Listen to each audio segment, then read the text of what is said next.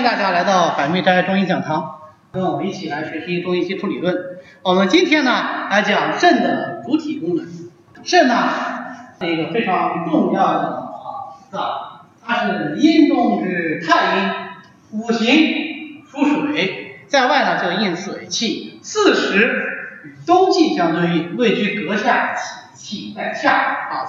它的主体功能包括肾藏精，主生长发育生殖，主水，主纳气这三大方面。但是虽然是这三条，三条都蛮复杂，尤其是第一条肾藏精，涉及很多概念，非常的难以辨析。关于肾藏精，我们在《素问六节藏象论》里面说：肾者，主者，公藏之本，精之处也。精所在的地方，那就是藏精喽。在上古天真论里呢，就讲更加的明白，说肾者主水，受五脏六腑之精而藏之啊，那就是藏精了。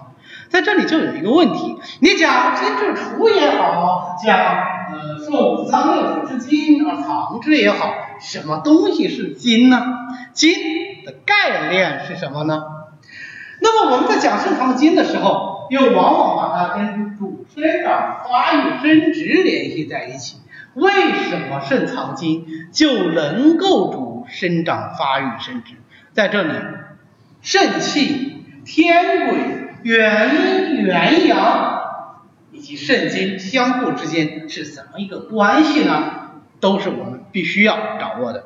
首先，我们来看看什么叫做精，不是肾精哦，什么叫做精？大体来说，人生的精，我们一般把它分为先天之精和后天之精。先天之精，顾名思义，就是在我们这个人体产生之前就有的精，它就是先天之精。那后天之精呢？那就是生出来以后才源源不断产生的精，它就叫做后天之精。关于先天之精，在《灵枢·绝气篇》里面，它这么说。两神相搏，合而成形，长先生生，是谓精。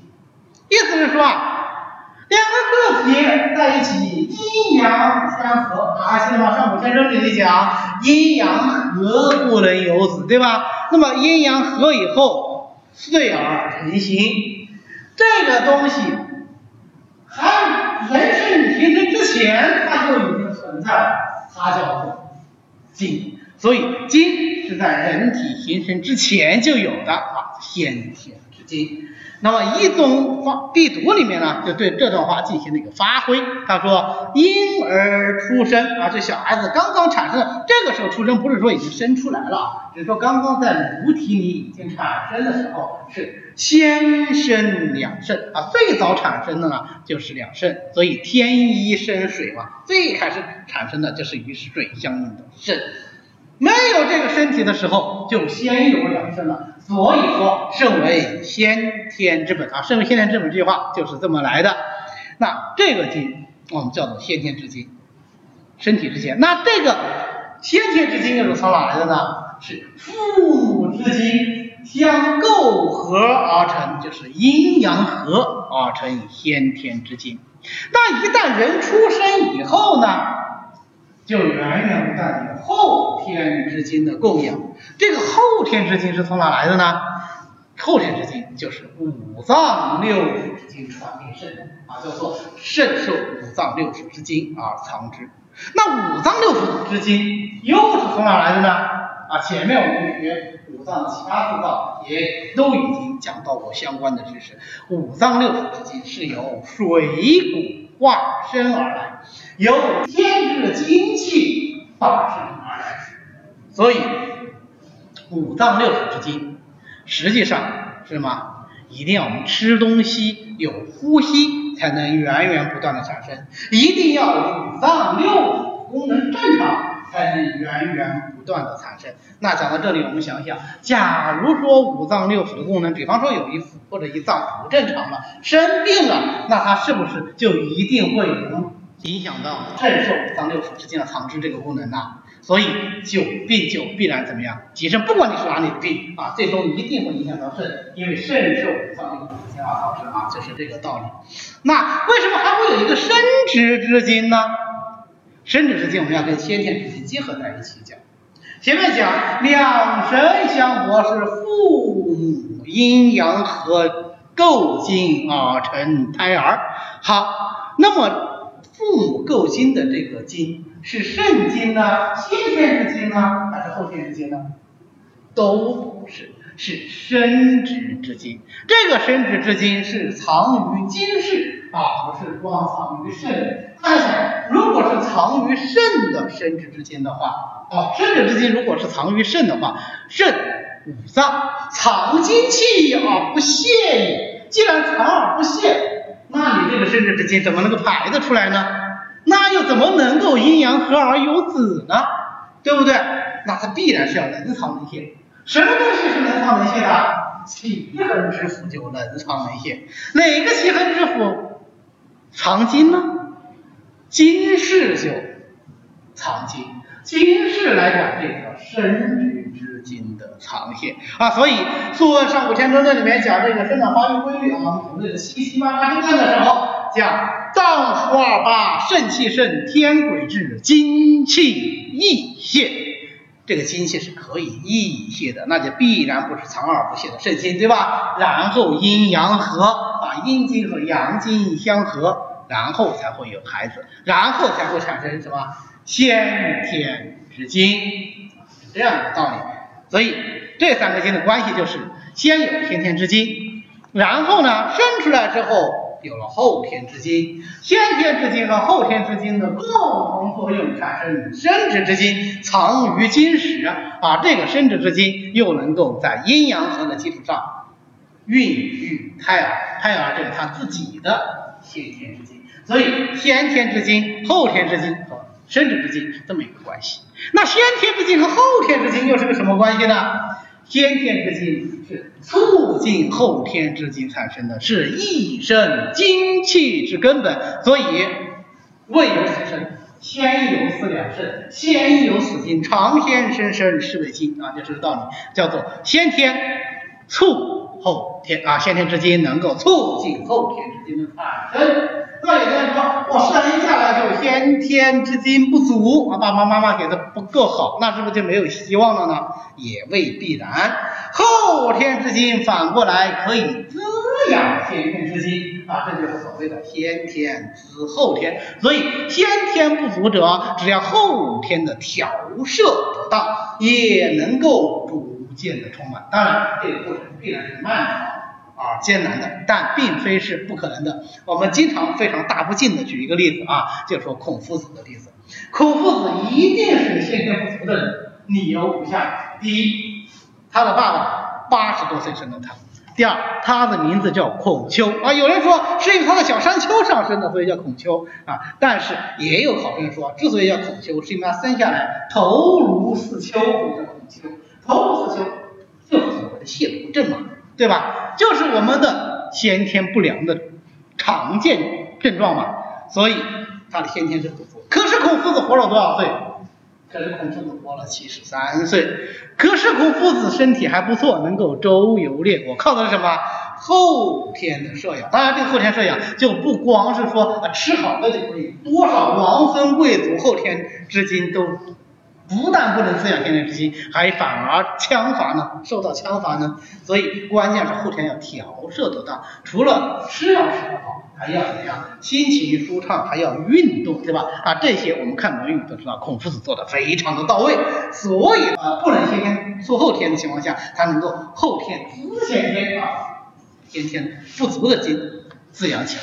第二个问题呢，就是天癸这个概念。为什么这里会讲天癸这个概念呢？因为肾藏精主生长发育生殖的重要物质基础就是天癸这个东西。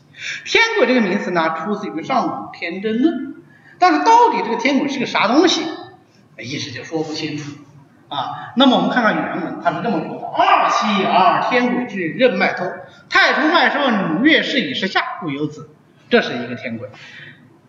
七夕任脉虚，太冲脉衰少，天癸竭啊，前面是天癸之，这是天癸竭，地道不通，五行化而无子。啊，天癸一共就出现两次啊，一个是来，一个是去，在这个中间，实际上经历了天癸逐渐充盛，到达顶峰再逐渐衰竭的这个过程。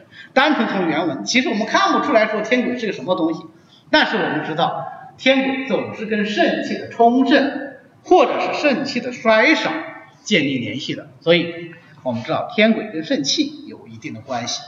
那么后世呢，对这段话的注解给我们一些提示。顾问直解里就直接说：“天癸者，南极女血，天一所生癸水也。”啊，他就认为这个天癸其实就是天一之水的精华。素问玄解里也是类似的解释啊，阴气是灵，和天癸是还是讲天一之水。那么。单纯从注家上讲，我们可以把天癸理解为天一之水的精华，或者说是先天金水的精华，啊，意思都是一样的。肾气充盛以后产生的一种精微物质。所以我们的中医教材里对天癸的定义是肾精充盛到一定的阶段以后产生的一种促进性腺发育成熟的物质。这个定义我非常的不喜欢，为什么呢？因为。促进性腺发育成熟，那意思就是它的重点就仅仅在于性腺。而什么是性腺呢？这是西医的概念，很难跟我们的中医体系完整的契合起来，所以我们宁愿把它替换成另外一个，就是肾精充实到一定程度以后，能够促进生殖之精产生的一种物质。这个生殖之精，当然除了繁殖以外，它还能够助生长发育生殖啊，是这样的定义。好，那么虽然我们这个定义有疑问，但是我们至少可以知道天癸具有什么特点。这个特点都是可以从《内经》原文来分析出来的，我们有个印象就可以了。第一个特点，天癸至标志着肾气的充顺、气血的充盈，无论男女都是一样。第二个特点，天癸的肾衰与生长和衰老有关系，所以年纪大了啊，到了七七八八之数的时候，天癸就。劫啊就没有了，那天鬼劫了以后，是不是人就一定死了呢？那倒不是，天鬼之有无跟生存没有关系啊，跟能不能继续活下去或者生活质量怎么样没有直接的关系。但是天鬼的肾衰与子嗣很有关系，没有天鬼就不能生孩子啊，就不能精气溢泄，就不能够有子，也不能够阴阳和。那天癸旺盛，天癸至就能够精气一泄，阴阳和，能有子。最后一点是，即使有了天癸，即使是能够阴阳合，也不见得一定有孩子，它只是一个前提啊，不是说必然会产生是这个后果啊，这就是我们啊临床上要辨治不孕不育的疾病啊奠定一个理论基础啊，它有这样的一些特点，所以说天癸是慎重精气的精华，只有肾中精气充盛，才能产生天癸，而且只有。正当青壮年、气血最旺盛的时候，天癸才是最旺盛的。气血渐衰以后啊，肾中精气渐衰以后，天癸就没有了。好，那么讲了天癸，讲了肾精，讲了先天之精、后天之精、生殖之精以后，我们再辨析一下精和气有啥关系？具体说，肾精和肾气有啥关系？因为肾跟其他的四脏不一样啊，其他四脏心、肝。脾、肺，你看它无非的气血阴阳，只有肾，它讲的是精气阴阳，所以我们经常就搞不清楚这个肾精和肾气到底是什么关系呢？古的远古的时候，精和气是一个意思，我们叫精气学说。在管仲所著的杂家的代表之作《管子》这本书里面，它有所谓的精气四天啊，那么就专门讲精气学说的，精和气是。一个意思是通用的。那么现在呢，我们一般认为肾精和肾气它不完全是一回事儿，它存在一个精气互化的关系。肾精可以化为肾气，肾气可以化为肾精。那么这个肾精和肾气中间的互化是怎么完成的呢？是通过肾阴和肾阳完成的。肾精既有阴的属性，也有阳的属性，所以有人说肾精包括了肾阴和肾阳啊，这可以作为。一说吧，一种理解方式。那么肾阳就能够蒸腾肾阴啊，化生肾气。当然了，肾阴又能够濡养肾阳，使肾阳生化不竭。那么在肾阴和肾阳这种相互作用的过程中，肾气就源源不断的产生了。所以在张仲景的《金匮肾气丸》里面，就是在大队的补阴药里面啊，三补，手呃生地、山茱萸、山药。三补的基础上，略加少火生气之时啊，桂枝附子，它就能够产生肾气，少火生气，生的就是肾气啊，是这么一个关系。那元阴元阳又是怎么一回事呢？元就是初始啊，元阴元阳是最重要的阴阳。人生最重要的阴阳，为什么在阴阳的时候不说啊？一定要讲到肾才说呢？因为我们认为元阴元阳是藏于肾，肾为水火之宅，元阴元阳所藏之处。所以在教材上，我们经常是把元阴元阳和肾阴肾阳，或者叫真阴真阳这个概念等同起来。在一般情况下，元阴、肾阴、真阴，我们不做过多的辨析。那元阳、肾阳、真阳，那同样也不做过多的辨析，他们只要知道说是一身阴阳根本就可以了。那如果说有肾阴的不足呢，啊，就会出现全身的症状，不仅仅有肾的症状，还会有全身的症状，比方说阴虚则内热，啊发热，会有眩晕啊，因为阴经不能上承，濡养清窍，就会有耳鸣，就会有腰酸膝软、遗精舌红、少气。那如果是元阳不足、肾阳不足呢？啊，元阳不足和肾阳不足，我们之前讲过，其实是可以替换的一个概念，对吧？那它就会出现没力气、疲乏、怕冷、手足冰冷，而且往往是手冷过肘、足冷过膝的这种冷啊，腰膝的冷痛，你看膝冷，小便的清长，甚至于遗尿、失禁。既可以是大便的失禁，也可以是小便的失禁，性功能的减退，或者是各种水病，比较典型的水肿啊等等这样的一些疾病。那么元阴元阳是一身阴阳的根本，所以它也具有阴阳共同属性，什么相互转化。所以元阴元阳是相互滋生、相互转化的，一定是阴阳互生的。因为肾藏精，能够生肾气，产生天癸，所以肾能够生长发育、生殖。啊，前面我们讲天癸的时候，我已经有讲过了。那在正常情况下呢，人就能够因天之命而生长壮老矣，而不是说人能够长盛不衰啊，这是不可能的。生长壮老矣是自然的。规律，但是在我们肾的功能都正常的情况下，我们按照自然的节律啊，就所谓的七七八八之数来生长壮老矣。那假如说它异常呢，这个生长发育规律就被破坏掉，就不会出现典型的生长壮老矣这个规律。比方说生长发育的迟缓，我们中医里概括的典型症状就是五迟五软。什么是五迟呢？啊，指的是小孩的发育迟缓，逆迟、行迟、发迟啊，长头发迟，齿迟长牙齿迟，换牙齿迟啊，都属于齿迟啊。语迟会说话不软，无软呢，头项软，口软，手软，足软，肌肉软，无软啊，这个不就是现在的脑瘫吗？对吧？非常像啊，非常像。所以我们现在治脑瘫的患儿的时候，也往往会从肾来进行论治，或者是发育的异常啊，第二性征的发育异常。或者是过早，或者是过晚，过晚肾精不足，气血衰少啊，当然它就容易发育过晚。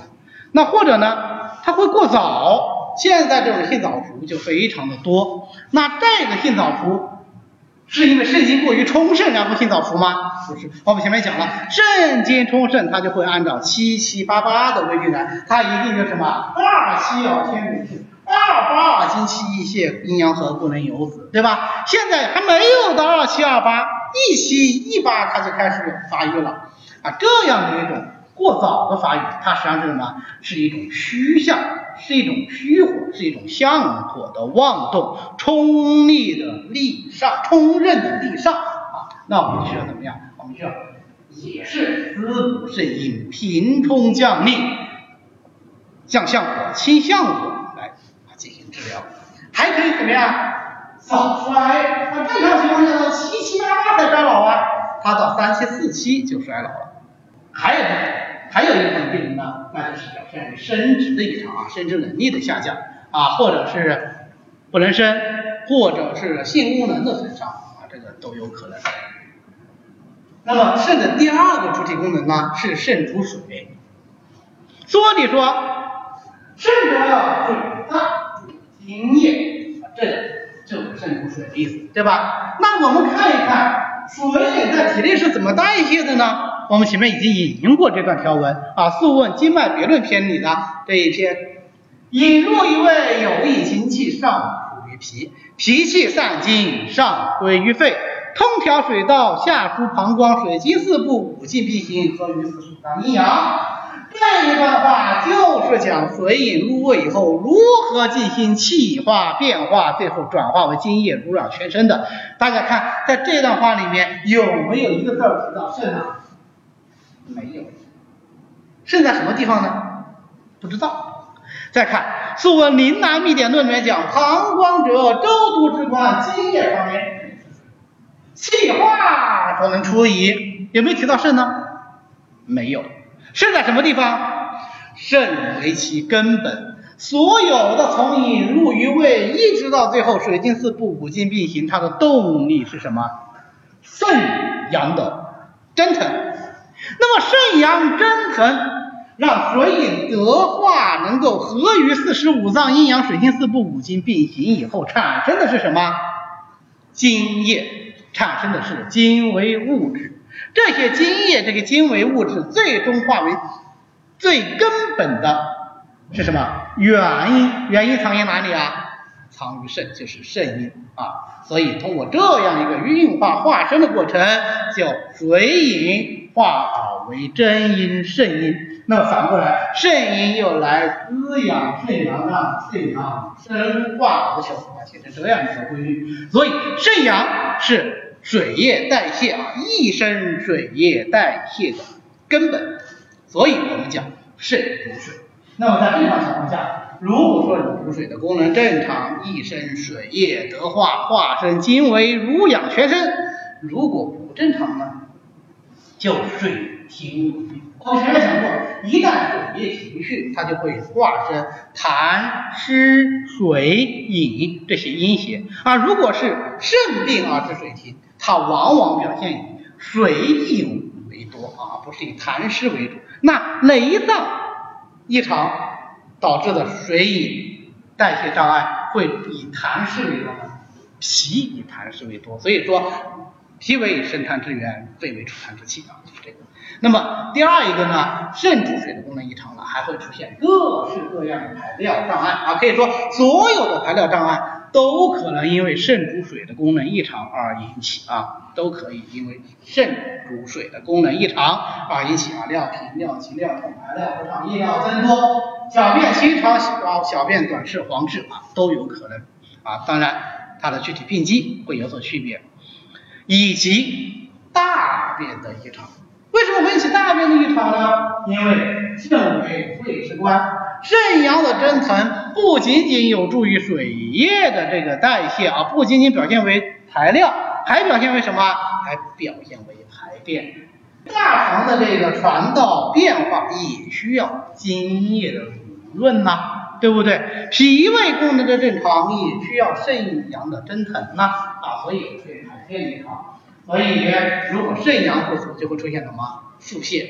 五根泻啊，典型的肾阳不足出现的腹泻就是五根作泻，因为五根的时候正是阴气最盛的时候，这个时候又本来有阳虚啊，那么两虚相得，于是发生泄泻。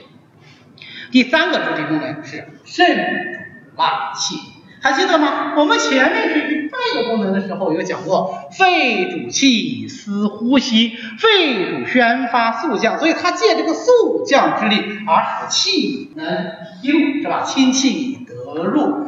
但是我们这呼吸怎样才能做到深沉有根呢？我们所谓的气沉丹田这种状态呢，那就要靠肾主纳气的作用。所以在《烂经四烂》里面说，呼出心于肺，吸入。肾于肝啊，就是这个道理。